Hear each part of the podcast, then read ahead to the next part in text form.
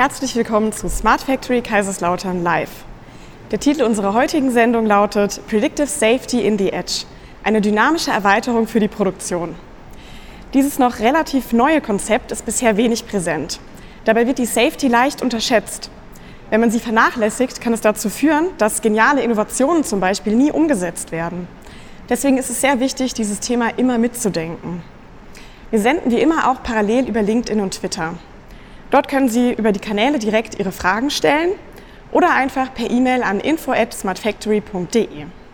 Alle Fragen werden dann hier ins Studio weitergeleitet und direkt von unseren Experten beantwortet. Ich habe heute drei Diskussionsgäste, einen vor Ort und zwei virtuell zugeschaltet und sie sind allesamt Experten im Kontext Safety. Sie arbeiten bei B&R Automation, beim TÜV Süd und bei Pilz.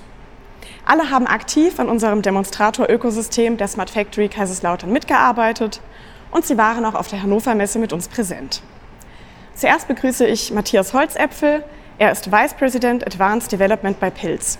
Pilz ist schon seit langem aktiv der, äh, in der Smart Factory und die Zusammenarbeit mit Matthias Holzäpfel und seinem Team ist noch relativ frisch, aber schon jetzt sehr produktiv.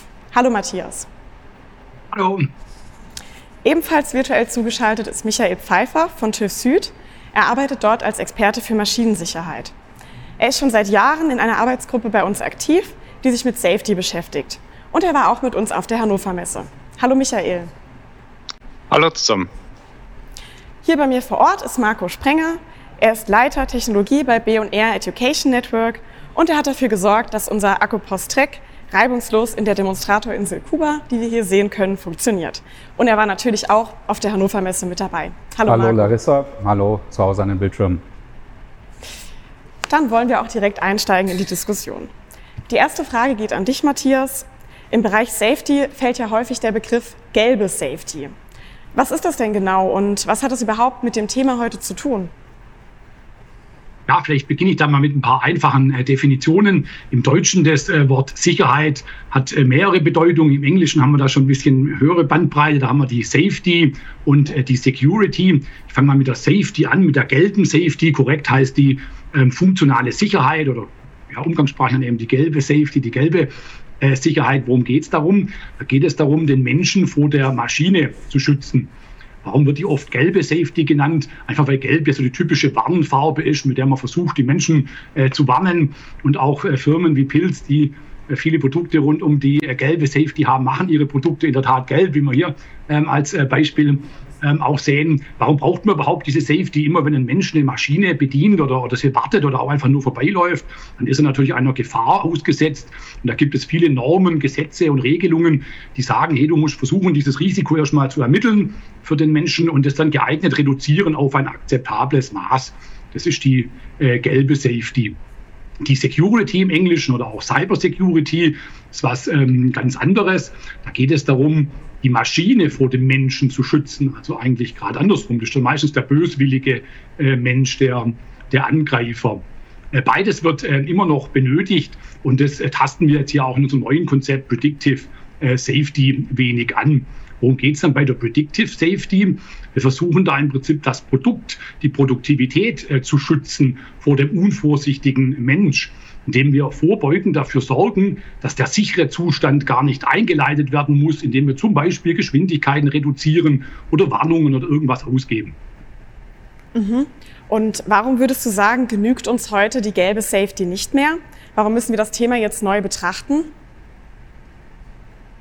Ja, ich denke, äh, wenn man in modernen Produktionsanlagen versucht, die Produktion neu zu denken und sich neue Konzepte überlegt, dann gibt es natürlich auch neue Herausforderungen oder relativ neue Herausforderungen. Wir wollen immer kleinere Losgrößen haben.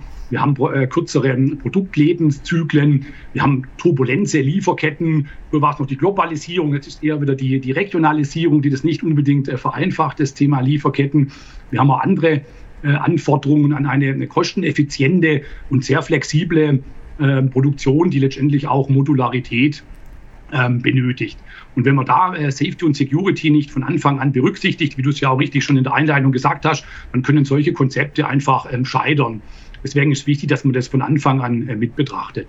Und die, die gelbe Safety, die funktionale Sicherheit, die bleibt eigentlich jetzt mehr oder weniger unangetastet, weil die braucht man natürlich weiterhin. Wir wollen natürlich weiterhin äh, den äh, Menschen äh, schützen. Wir wollen aber versuchen, ähm, Safety Stops, also das, äh, dass die Anlage in den sicheren Zustand geht, das äh, zu vermeiden, indem wir eben vorschauend uns überlegen, was könnte denn als nächstes passieren. Dieses Konzept ist deswegen auch für Brownfield-Anlagen geeignet, also auch für vorhandene Anlagen kann das erweitert werden. Da wir ja versuchen, gerade diese gelbe Safety wenig anzutasten und deswegen auch weniger normative gesetzliche ähm, Anforderungen haben. Wir wollen ja nur in Anführungszeichen die Produktivität erhöhen, die Uptime erhöhen, eine schnellere Inbetriebnahme erhoffen wir uns noch. Und wenn es uns dann tatsächlich gelingt, solche Sicherheitsstopps zu vermeiden, dann kann man natürlich dadurch auch Energie sparen, man hat einen kleineren CO2-Footprint, äh, man kann Ausschuss äh, minimieren. Vielleicht noch eine kleine Begriffsabgrenzung. Im Automotive-Bereich redet man auch schon seit vielen Jahren von, von Pre-Safe. Dort ist aber im Prinzip schon was ganz anderes gemeint. Wenn ich jetzt eine Pre-Safe-Steuerung im Auto bin, dann stelle ich fest, oh, der Unfall ist nicht mehr zu vermeiden. Ich mache die Anschnallgurte enger, ich mache die Fenster zu, ich verriegle die Türen und so weiter. Also auch vorbeugend. Was wir aber machen wollen bei Predictive Safety, ist eher vorbeugend vermeiden. Wenn ich also jetzt die äh, Edge-Steuerung bin, die für Predictive äh, Safety zuständig ist, dann stelle ich fest, der Werker nähert sich im Roboter zum Beispiel. Ähm, ich schalte dann den Roboter zum Beispiel langsamer, dann wird die Warnzone kleiner, mache vielleicht noch akustische Warnungen und, und, optische Warnungen und so weiter. Das ist so ungefähr das, was wir darunter verstehen. Mhm. Vielen Dank schon mal für die Definition. Jetzt hätte ich noch eine Frage an Michael. Im Vorgespräch habt ihr ja von TÜV Süd aus gesagt, dass es im Kern darum geht, dass die modulare Welt beherrschbar gemacht werden soll. Was meint ihr denn damit? Ja, ähm, herzlichen Dank für die Frage. Ähm, in meiner Antwort werde ich schon mal ähm, direkt auch an die Ausführungen von Matthias anknüpfen. Ähm, also zunächst Hintergedanke der modularen Produktion ist ja der, ähm, wir wollen ja die Fähigkeit haben, möglichst kosteneffizient flexibel und eben auch anpassungsfähig äh, produzieren zu können. Die ähm, Hintergründe oder die Motivation hatte äh, Matthias ja schon ähm, angerissen mit äh, kleinen Losgrößen in der Massenproduktion. Ähm, Stichwort ähm, Fachkräftemangel oder auch Turbulenzen in Lieferketten, ähm, aber auch äh, volatile Kostenentwicklungen, was wir es bei, bei äh, Materialien oder äh, Werkstoffen, die wir eben für die Produktion von einem bestimmten Produkt benötigen. Und äh, hier sind wir eben äh, genau vor der, äh, oder stehen wir genau vor der Herausforderung, dass eben ähm, mit jeder Anpassung, mit jeder Änderung ähm, zwingt uns eben der, Betre ähm, der, der äh, Gesetzesgeber, äh, die Betreiber von Produktionsanlagen, jede Änderung zu bewerten, weil die Gefahrensituation oder Risikosituation hätte sich verändern können. Und wie Matthias ja auch schon richtig ähm, einblicken hat lassen, ähm, in der vernetzten Umfeld, es kommt äh, zusätzlich zu Safety noch die Cyber Security mit dazu, wo wir uns dann auch wieder Gedanken machen müssen. Und aber eine Konstante, die bleibt, die Haftung für eine unvollständige Sicherheitsbewertung will niemand übernehmen und wird auch in Zukunft niemand übernehmen möchten. Und ähm, Stand heute ist es aber schon so, dass für viele Betriebe jede wesentliche Änderung ähm, teilweise ähm, betriebswirtschaftlich schwer abbildbar ist. Und wir kennen das von, ähm, von Rückmeldungen, dass zum Teil Aufträge abgesagt werden, weil Änderung X oder Y äh, eben nicht entsprechend ähm, umgesetzt werden soll. Mhm. Vielen Dank für die Antwort. Ich frage mich jetzt, wenn wir doch gerade erst dabei sind eigentlich, die Produktion der Zukunft zu entwickeln, warum ist es dann wichtig, schon jetzt das Thema Safety zu diskutieren, Marco? Ja, danke für die Frage, Larissa. Ähm, ich denke, Matthias und Michael haben das schon sehr treffend formuliert. Es geht um die Herausforderungen der Produktion von morgen, um die Flexibilisierung, um das Fertigen kleiner Losgrößen. All das ist aber mit völlig neuen Herausforderungen an die Produktionssysteme verbunden genau dem Thema widmet sich die Smart Factory auch mit Production Level 4, mit Skill-Based Production. Das bedeutet für die Maschinenautomatisierung am Ende aber einen Paradigmenwechsel weg von vordefinierten starren Prozessen hin zu flexiblen Prozessen, die zum Entwurfszeitpunkt überhaupt nicht definiert sind. Und das beeinflusst natürlich auch die Sicherheitstechnik. Heute denken wir Sicherheitstechnik auch statisch, stationär zum Entwicklungszeitpunkt und bewerten zum Entwicklungszeitpunkt die Risiken. Das ist, was funktionale Sicherheitstechnik heute kann. Das wird den flexiblen und dynamischen Anforderungen zukünftiger Produktionssysteme aber nicht mehr gerecht. Funktionale Sicherheit wird aber weiterhin von Bedeutung sein. Zusätzlich kommt die Sicherheit der Prozesse und der Maschinen dazu um für mehr Nachhaltigkeit zu sorgen, um für mehr Verfügbarkeit zu sorgen. Und genau dafür denken wir Predictive Safety, um schlussendlich auch mit modernen Produktionssystemen unter Wahrung der normativen Anforderungen, unter Wahrung der Personensicherheit, aber auch unter Schonung der Ressourcen effizient und wirtschaftlich produzieren zu können. Mhm. Es ist ja so, dass OT und IT immer weiter zusammenwachsen, oder? Und welche neuen Probleme tun sich dadurch vielleicht auf? Michael, vielleicht an dich gerichtet? Ja, also erstmal die Aussage, dass OT, IT immer stärker zusammenwächst, ähm, können wir bestätigen. Hintergrund ist relativ schnell oder einfach erklärt. Nämlich ohne die Vernetzung und ohne den schnellen Datenaustausch mit intelligenter Informationsverwertung wird es eben im internationalen Wettbewerb immer schwerer werden, da entsprechend äh, mitzuhalten.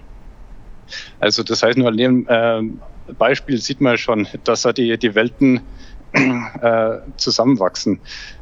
Stichwort Probleme, ähm, was du angesprochen hast. Ähm, der eine Aspekt, der sehr gut bekannt ist, dass er durch Cyberattacken äh, die Produktion an sich beeinträchtigt werden kann oder das Know-how abgegriffen werden kann, sei es durch Werkstücke, Geometriedaten oder irgendwelche Rezepturen, die ausgelesen werden. Kommt aber ähm, erschwerend hinzu, äh, dass eben die Produktqualität an sich oder eben auch die Maschinensicherheit ähm, Opfer von einer Cyberattacke werden kann. Was am Ende dazu führt, dass gegebenenfalls ähm, Eigenpersonal oder eben ein Kunde ähm, in seiner körperlichen Unversehrtheit äh, beeinträchtigt wird.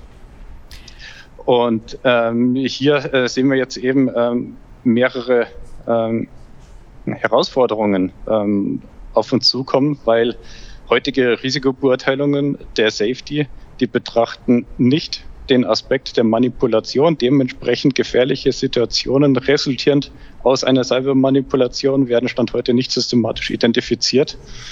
Und ähm, dementsprechend ist es ähm, eben auch ein Stolperstein hin zu einer wandelbaren, effizienten, äh, hocheffizienten, äh, vernetzten ähm, Produktion. Und ähm, unsere Antwort eben auf diese Fragen ist, ja, lasst uns äh, digitale Zwillinge nutzen, beispielsweise im Rahmen von der virtuellen Betriebssetzung, aber auch im Rahmen von der vorausschauenden Safety ähm, zur Maschinenlaufzeit. Mhm. Du hast jetzt gerade diesen vorausschauenden Aspekt angesprochen.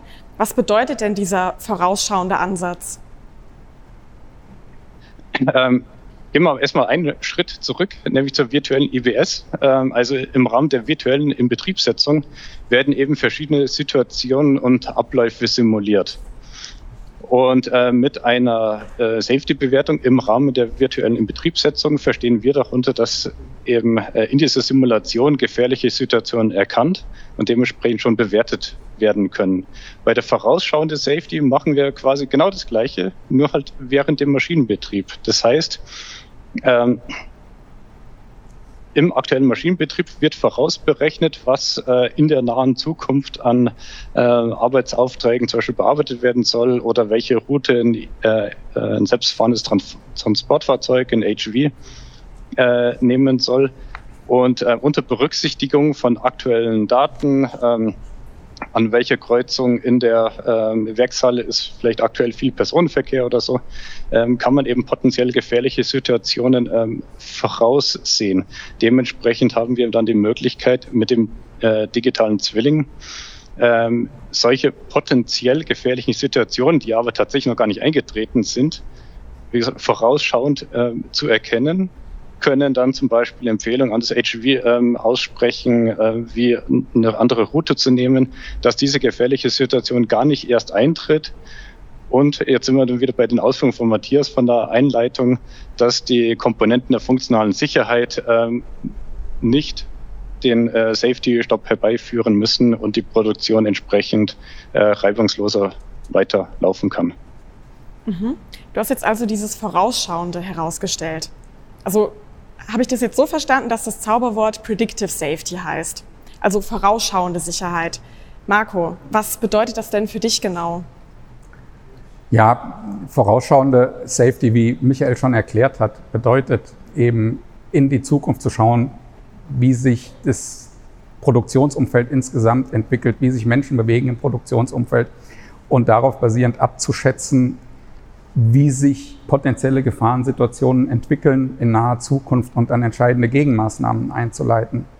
Um die Notwendigkeit zu verstehen, muss man vielleicht mal einen Blick darauf werfen, wo wir in der funktionalen Sicherheit herkommen äh, und wo die Reise eigentlich hingehen soll. Wenn man an die Anfänge der funktionalen Sicherheit denkt, dann haben wir da einen klassischen Notausschlagschalter gehabt. Es wurde überhaupt nichts überwacht. In der Regel wurde erst, wenn jemand in akuter Gefahr war, ähm, akut die Maschine sichergestellt. Es wurde rein auf die Personensicherheit geachtet, überhaupt nicht auf die Prozesse, auf das Produktionsequipment geachtet.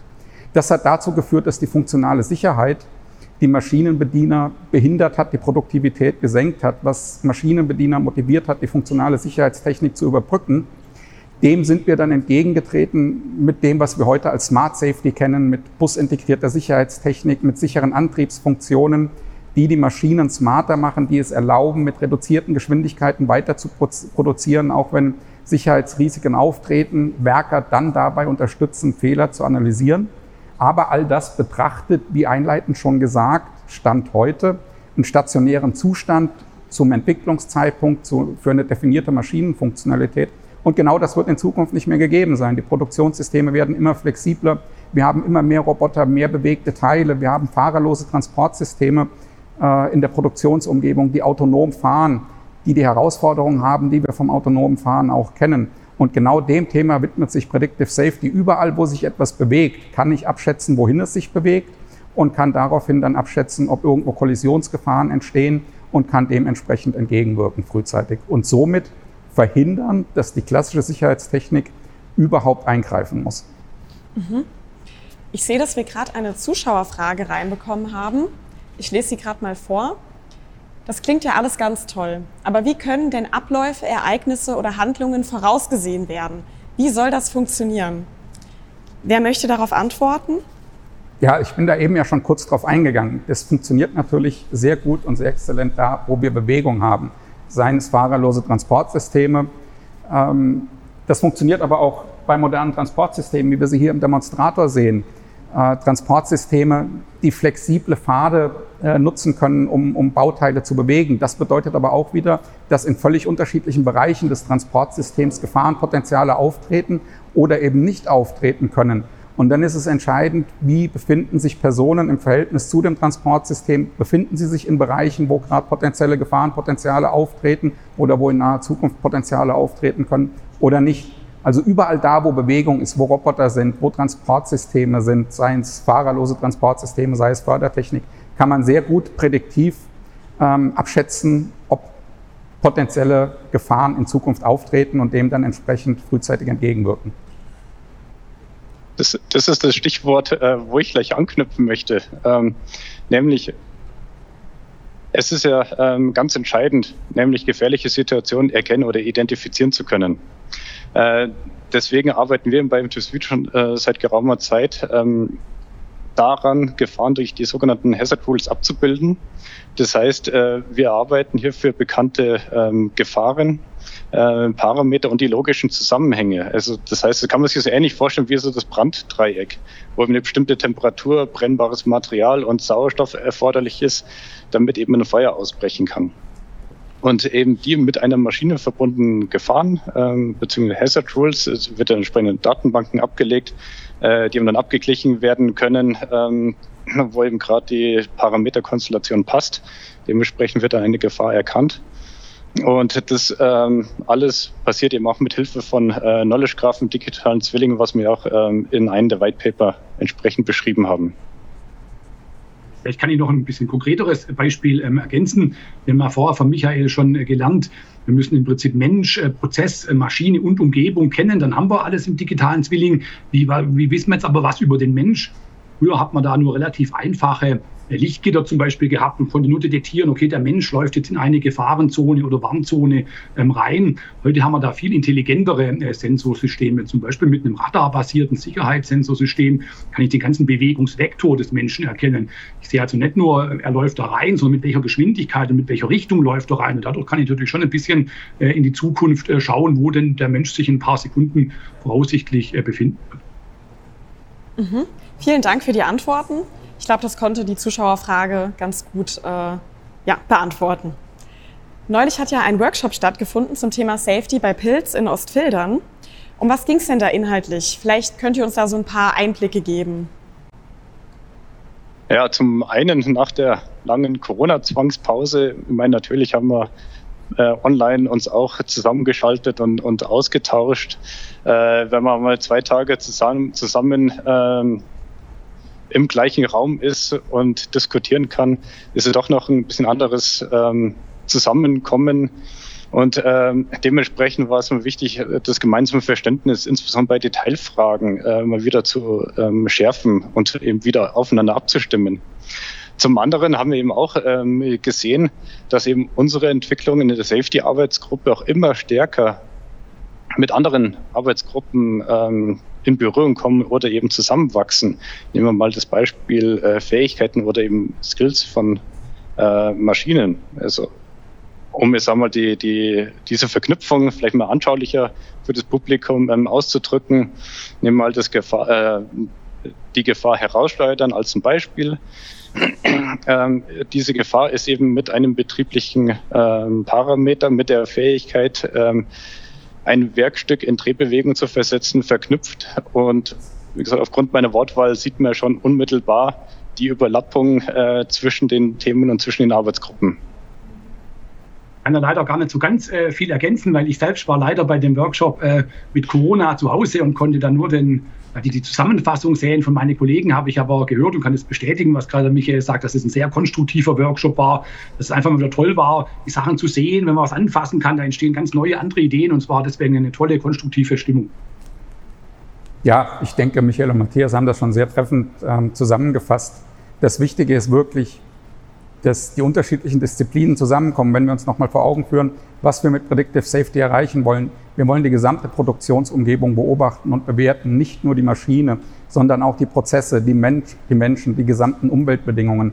Und das betrifft natürlich auch sehr viele unterschiedliche Disziplinen, damit sehr viele unterschiedliche Partner, äh, die unterschiedliches Know-how und unterschiedliche Sichtweisen einbringen. Und deshalb ist es so wichtig, da auch im großen Kreis persönlich zusammenzukommen, um diese Sichtweisen auszutauschen und dann gemeinsam zu Lösungen zu finden, zu Ideen zu finden, die die Interessen und Bedürfnisse aller äh, entsprechend berücksichtigen.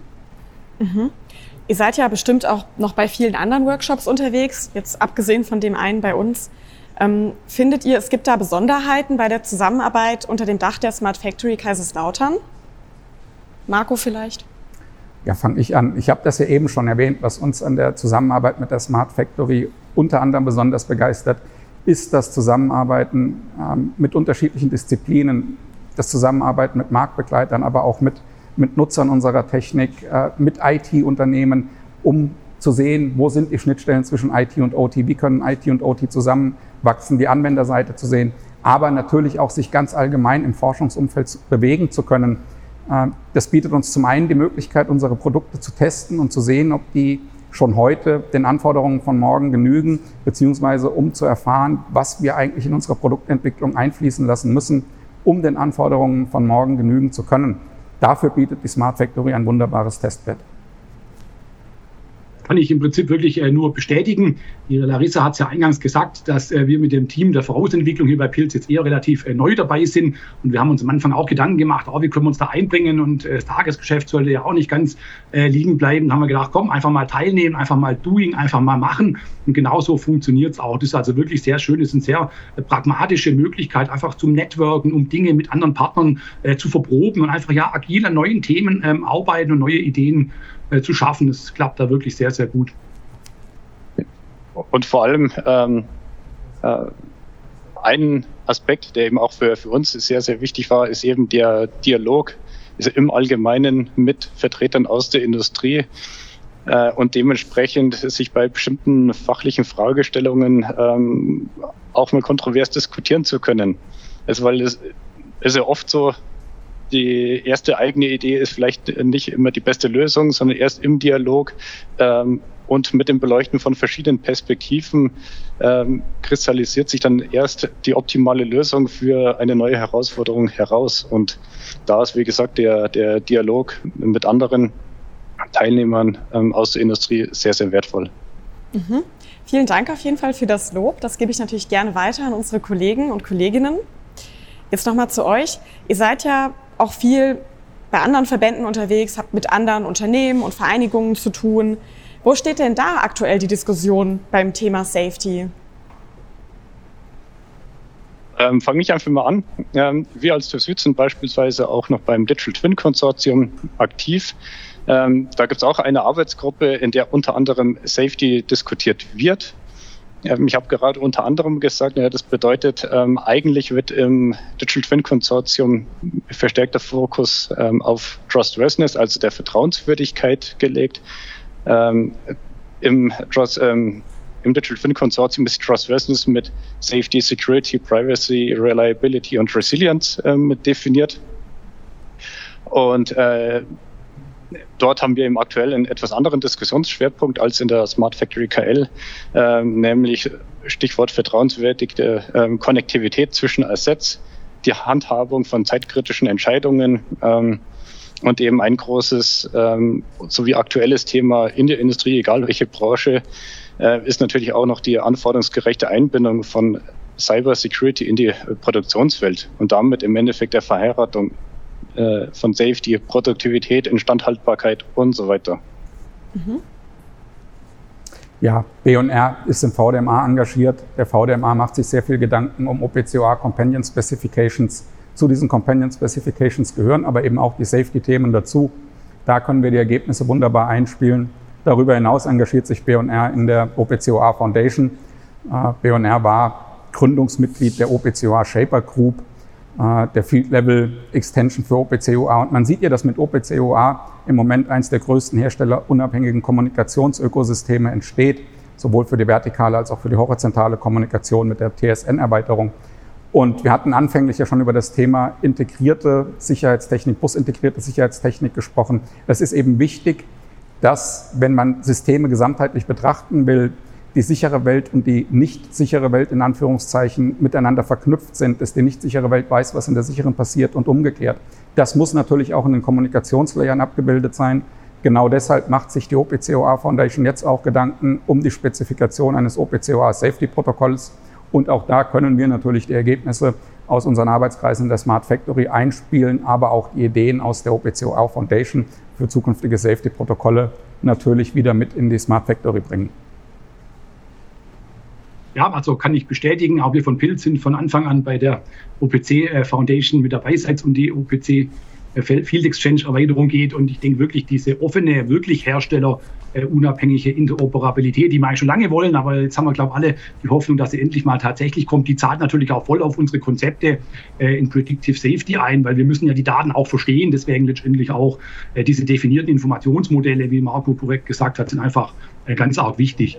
Ich denke, so ganzheitlich wird es vielleicht ähm, in wenig Stellen betrachtet, wie wir es hier machen in der Smart Factory. Aber es gibt natürlich auch in Forschungsprojekten ganz arg viele Trends, die alle voll darauf einzahlen. All das brauchen wir für Predictive Safety auch. Vielleicht noch ein paar äh, Beispiele. Generell gibt es ja auch einen Trend, dass lokal verteilte Safety-Systeme immer intelligenter werden, immer mehr Daten zur Verfügung stellen können. Und diese Daten benötigen wir ja, um in die Zukunft ähm, schauen zu können. Ähm, auch das Thema Security ist mittlerweile Gott sei Dank bei jedem in der Wahrnehmung. Äh, Uptime erhöhen würde nicht funktionieren, wenn man keine Security hätte, weil dann ähm, ja, kommt der böse Angreifer und der sorgt dafür, dass man eine lange Downtime, Downtime hat. Ähm, aber auch solche Themen wie, dass man in der Engineering-Phase immer mehr Unterstützung auch bekommt als äh, Maschinenbauer, seine Risikoanalyse, letztendlich alles entlang des V-Modells, Sicherheitskonzept, Validierung, all das wird da auch schon teilautomatisiert gemacht. Und auch sowas hilft uns natürlich voll für Predictive Safety, weil die gleichen oder ähnliche regelbasierte Ansätze brauchen wir dann zur Laufzeit. Das, was man sonst halt in der Engineering-Phase sich dann alles Mögliche überlegt, äh, machen wir ja, wie Marco was, glaube ich, vorher gesagt hat, dann eben äh, zur Laufzeit. Super, vielen Dank für die Einblicke. Unsere Zeit ist jetzt auch schon wieder vorbei für heute. Nochmal vielen, vielen Dank an euch drei für das Gespräch und dass ihr da wart. Und unsere nächste Sendung findet am 15. Oktober statt. Dort werden wir uns mit der Idee des Knowledge Graphen beschäftigen. Der Knowledge Graph ist ja quasi eine Weiterentwicklung von Entscheidungsbäumen. Und der wird im Kontext Safety verwendet, aber eben auch in unglaublich vielen anderen Bereichen hat er sehr hohes Potenzial. Einer der Vordenker von diesem Thema Knowledge Graph ist Professor Wolfgang Walster und er wird auch bei der Diskussion anwesend sein. Bis dahin alles Gute und auf Wiedersehen. Tschüss. Tschüss. Ciao.